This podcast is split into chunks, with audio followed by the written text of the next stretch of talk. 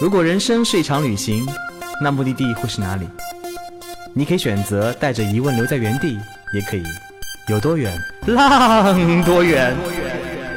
本节目由报名还有年龄限制的稻草人旅行联合喜马拉雅共同推出。稻草人旅行是大众点评三千二百四十五家旅行社中口碑排名第一的旅行公司，颠覆传统，只做青年人的小团队旅行，和同龄伙伴一起浪，遇见你的激情、友情还有爱情。欢迎收听最新的一期《有多远浪多远》。那个道哥在曾经还是小鲜肉的时候呢，特别喜欢玩一种游戏，叫做魔兽。这魔兽呢，当寝室的时候大家一起玩啊，那个时候就特别怕的一件事就是说，能力强可以拯救世界，但是再强的时候也特别怕猪一样的队友。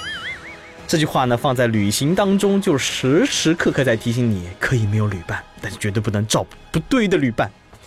钱钟书在《围城》中讲过，旅行最能实验得到一个人的品性。旅行是最劳顿、最麻烦，叫人本相毕现的时候。经过长时间苦旅行而彼此不讨厌的人，才可以结交作为朋友。哎呀，为了证明道哥还是有文化的，终于刚刚在百度上搜了搜这么多文字。嗯，在这里呢，分享一段曾经的故事啊。那个在很多很多年前，曾经。去过一次大洋洲，玩了三三个月时间。当结伴的是个好兄弟。其实好兄弟平时我们在生活当中呢接触很多，觉得他特别特别的好。其实旅行当中呢，他依然特别特别的好，对人特别好。但是当一个金牛座遇到一个处女座，哇，天雷勾动地火，神奇的化学反应就发生了。嗯，作为处女座的小伙伴呢，他特别喜欢做一件事，就是管控着我的方方面面。比如说，哎，你这泡面怎么煮了四分钟，只能煮三分钟？哎，你这车怎么不打灯啊？怎么不按喇叭、不闪灯？就每天活在这种不能掌控的世界里面，特别的难受。有一天我在车上我就发飙了，我说你能不能别管我开车按不按喇叭？我就不按喇叭，我就是不喜欢按喇叭，怎么样了？结果呢，他就说我就不屑于跟你坐前面，我要坐后面去。他就坐到后面，他自己没带驾照，又不能开车，然后呢，对于我的任何开车行为都开始指手画脚。直到后面我发怒了以后，他不再说话。当每次他认为我开的不对的时候，他就发出这样的声音。你知道那个一个男人在后面发出这种声音的时候，那种感觉是多么的揪心吗？我就把车停在路中一个悬崖边，然后说：“你再这样子把你扔下去。”然后这都不算什么。当时我们从亚洲进入澳大利亚的时候呢，因为他很很有意思的是，当时他辞职了，那时候澳大利亚签证还管得比较严，所以呢，他在马来西亚申请的澳大啊，在泰国申请的马来西亚签申请的澳大利亚签证。然后签证官特别奇怪，给了他一个非常 flexible 的一个签证，上面写的东西我又不太看懂。然后我就提醒了他，我说你注意一点，进去的时候把自己打扮的帅气一点，让别人觉得你是来旅行的，来不是来卖艺的。因为当时这哥们儿已经八个月没有刮过胡子，没有剪过头发了。我一一路上暗示他，哎，要不要把胡子剪掉，把头发也剪了，让你变得精神一点。他说 no，我要以一个流浪汉的身份。记录我旅行中的点点滴滴，好吧，就这样子。于是我们就入关，入关呢，我入的很顺利，结果他被拦住了。然后那个警察就请他进了黑屋，整整是花了两个半小时跟他聊天，了解他，嗯，你是来干嘛的？原来这里是真的是旅行的吗？不是来怎么怎么样的吗？哎呦，那个过程急得我们不行了。然后我就在那个黑屋里陪他跟那个警官，呃，在解释我们的种种行程。结果当天晚上我就忍不住了，趁他睡着的时候拿了把剪刀，把头发给剪了。这是一个被猪队友坑的过程，还好结果还算顺利，我们行程也很顺利的完成了。所以呢，我们今天请来的嘉宾呢，让他来分享分享他被猪队友坑的故事。你好，飞鱼。Hello，大家好，我是飞鱼。好，我们请来一个喜欢在天上飞的鱼啊，他觉得生活当中就需要能自由翱翔，也能钻入大海。海陆空各方位全方位立体化感受这个世界，所以呢，飞鱼，你有没有被队员坑过的故事呢？呃，别人坑我的事情啊，不是记得很清楚哎，因为啊都不觉得是坑啊，就是一种体验啊，反而是自己坑别人的，好像有这么几件事儿。呵呵。坑别人来，我最喜欢听这种不开心的故事，来跟我们大家聊一聊，让大家开心开心。嗯，一般不是很熟悉的人也不敢坑嘛，所以就从坑爸妈开始了。然后几年前有一次跟爸妈去那个河北省自驾，就是其实他说是河北，但是去看草原的。草原人家一般都是夏天去，然后我我选择了冬天去那边，因为我说绿油油的草原上 全是人，没什么好看的，我就想看一片大漠，就是苍茫的样子。所以冬天的草原，你没有忘忘记它上面是有白雪这件事情的吗？啊，对，被你说对了。然后就是，而且当时选择的一条路是一条路很美，名字叫天路，天是空的天，一条路的路，它是连接两个草原之间的一条路。然后我当时的计划就是我要穿越这条天路去到另一个地方。结果呢？啊，结果是这样子的，爸妈很配合的在当地问他们的朋友借了一辆还挺新的车，然后我就开上那辆车上路了。然后他的朋友也在车上，这个朋友已经在就是当地已经生活了三十多年。然后当我开上那条路的时候，他就告诉我：“闺女儿，这地方我没来，我没来过啊。”啊，我说没事儿，我认识。我说肯定就是这条路。然后我就开始开啊开啊开，然后一路上几个老人家就开始说：“哎，这条路倒挺不错的呢，对面都没有人来的呢。”就是我们开了将近。大半天从来没有会过车，就我们一辆车在草原跟草原之间的天路上开着，然后呢，事情就慢慢发生了。当开到下午的时候，终于知道为什么对面没有车来了，是因为开到一个地方再也开不过去了，天路被大雪给堵住了，要直到明年春天它才会融化，天路才能通到另一个草原去。然后当时唯一能做的就是啊，哦，那我们就。往返折返吧，然后折返的时候，就是天色就慢慢的暗下来了。你知道北方那地方周围都是防风林，然后开在那种树林里面，然后没有狼叫。但是我相信，当时随着天色暗下来，老人家心中真的是有一点恐慌的。然后我妈妈就告诉我，还有多久要到啊？还有多啊？我说没事的，总要开出去的嘛。她说你认识路吗？我说没事的，村庄总能开出去的。然后这时候就。哎，就又发生事情了，就咕咚一下卡在了里面。因为雪天开车不太好开嘛，有时候会打滑啊之类的，然后就出不来了。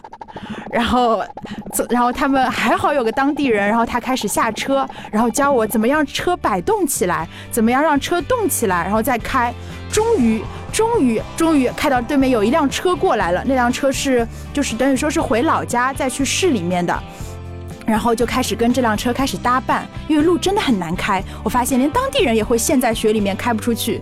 这时候就两辆车互帮互助，然后打着车灯，在这样黑漆漆的树林里面开啊开啊开，最后在焦急中，天色暗下来中。哎，最后还是开出去了。虽然没有穿越草原，但是还是回到原来出来的地方，上了高速，穿越了雪原。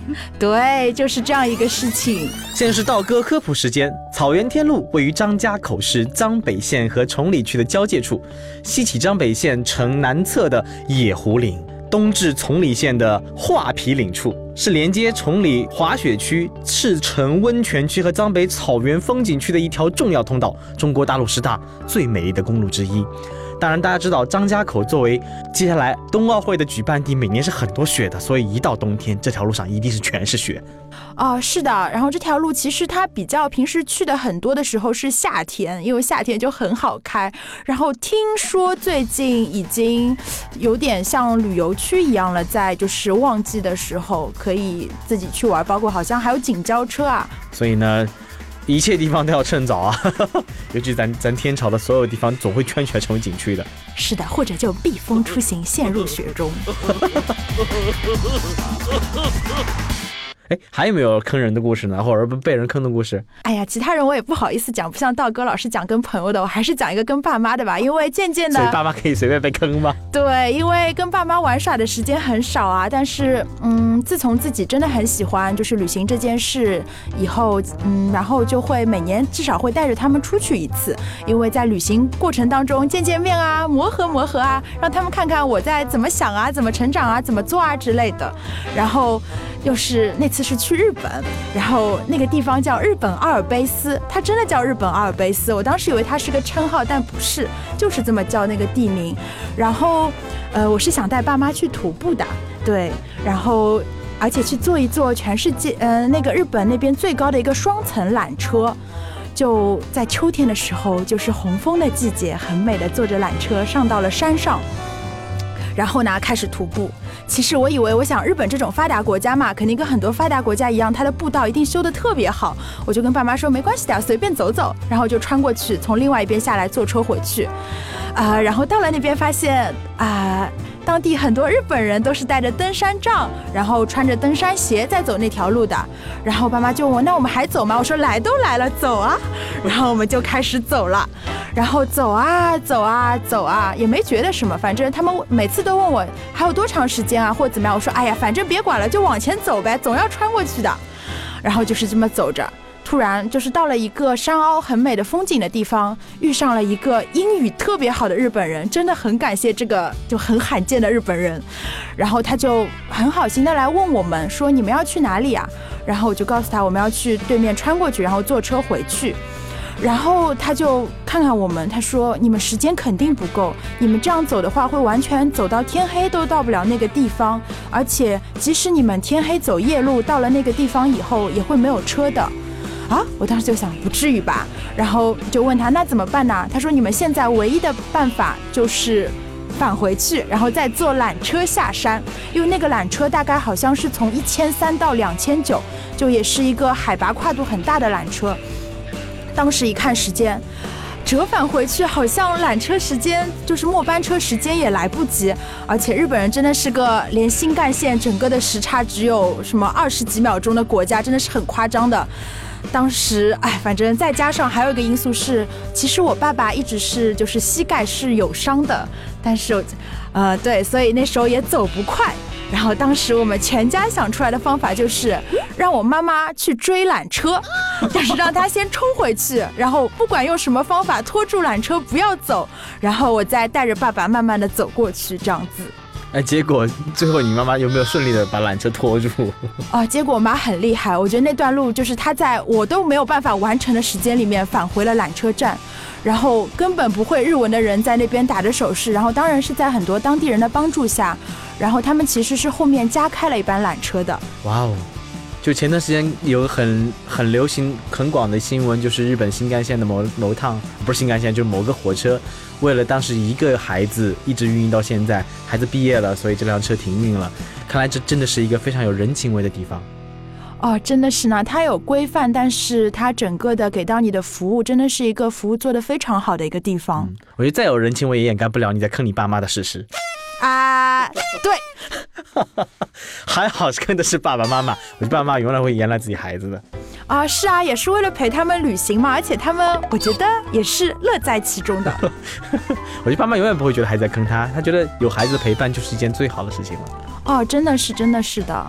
好，我们刚刚讲完一个那个熊孩子一样坑自己父母的故事，其实刚刚我就想到一个很好玩的事情，就是发生在我们二货老板身上的故事。二货老板呢，在去年四月份的时候，跟他手下的一个熊孩子一起去了趟甘南探路。探路时候，他们俩租了辆车，然后那天呢，会开着车经过那个青海跟甘肃的交界地方。然后俩开着开着开着，突然间，哎，风景真漂亮。二货老板说：“停车，我拍照。”于是他们俩把车停下来了。哎，停到一个弯的地方呢，发现不太安全。熊孩子就说：“要不把车停到前面的一个呃那个土坑里吧，那个不用挡挡路。”把车开了进去，发现哎，那个土坑，因为刚刚刚四月份那个冻土还没有完全的，已经开始融，开始解冻了，所以土呢非常的那个很多含水量，所以整个车就陷了进去。一发动，哎呀，车出不来了怎么办？然后老板有点着急，因为那个时候已经快晚上了，四千多米的海拔，没有一辆车经过，半个小时，车又开不出来怎么办？然后老板说：“我来推车。”他就到了车后面去死命的推，然后熊孩子说：“哎，总会有人在前面按油按踩油门呗。”他说：“你推，我来踩油门。”唰，黑鹰还没二货老板当时想，不对啊，全是泥巴，你不要踩。还没说等一下，那油门死一踩，咣当，所有的泥巴全都喷进了二货老板的嘴里。哈 哈结果他们怎么出去的呢？是当时一辆大卡车上来，还有很多藏民骑摩托车藏民上来，九个人用卡车的绳子把车拖了出去。经过这么一件事情以后，二号老板心中就耿耿于怀，这熊孩子小路上要整我吗？然后那段时间呢，二号老板感冒了，他在开车嘛，每天上车第一件事，熊孩子就把车窗摇下来开始吹风。四月份的甘肃温度只有零下两度，他每天吹着小风，特别开心。然后二号老板在心里面就默默的恨着他，你是要害我还是怎么样？然后越累积越久。最好玩的是，二号老板是一个吃货，他那段时间呢在做一件很重要的事儿。他们两个到了青海的迭部县，然后那天要传一个文件给一个供应商，于是他就很着急，很着急，就要找网找一个网络地方。他们俩那天很晚了嘛，两点钟，说先去点个餐。点餐地方信号不好，二号老板说：“那我先回酒店去吧。”他就回了酒店，他想着，哎。那个熊孩子点好菜了，应该把菜的打包好或者留好。过了一个半小时，依然没有出现。他想，不会吧？他就回到那个餐馆去找那个找熊孩子，发现，哎，熊孩子吃的特别开心。三个菜，一盘青椒肉丝里面没了肉丝，只有青椒；一盘回锅肉里面全是肥肉。二号老板瞬间怒火中烧啊！这真是猪一样的队友。其实当时事儿特别小啊，我们他发了一个朋友圈说，一个只有青椒肉丝把肉丝吃完，把青椒留给我的人，我还能跟他做朋友吗？我们所有人在办公室里哈哈大笑。这是发生在那个猪一样队友身上的故事，当然后面还发生了爱恨情仇，我们都不太了解。当然青椒肉丝的梗已经永远的留在了我们的心中。好了，这一期的故事我们分享到这儿。那个旅行当中的话，跟一个非常好的伙伴在一起旅行是非常重要的事情。如果你觉得你身边的朋友都不靠谱，或者你找不到好的伙伴，没关系，稻草旅行的小伙伴全都是志同道合的年轻人，在这里你一定会找到属于你的那一个臭味相投的朋友，或者一个你会产生火花的人。谢谢大家收听这期的有队浪多远，我们下期再见。旅行不止吃住行，更不只是买买买。我们不说攻略，不灌鸡汤，时常走肾，偶尔走心。这里有最真实的旅行故事，最奇葩的囧途奇遇，最没有节操的激情四射。没有说走就走的勇气，没关系，带上耳朵，也可以有多远浪多远。请搜索“稻草人旅行”，和我们德艺双馨、颜值出众的领队一起出发，爱上这个世界。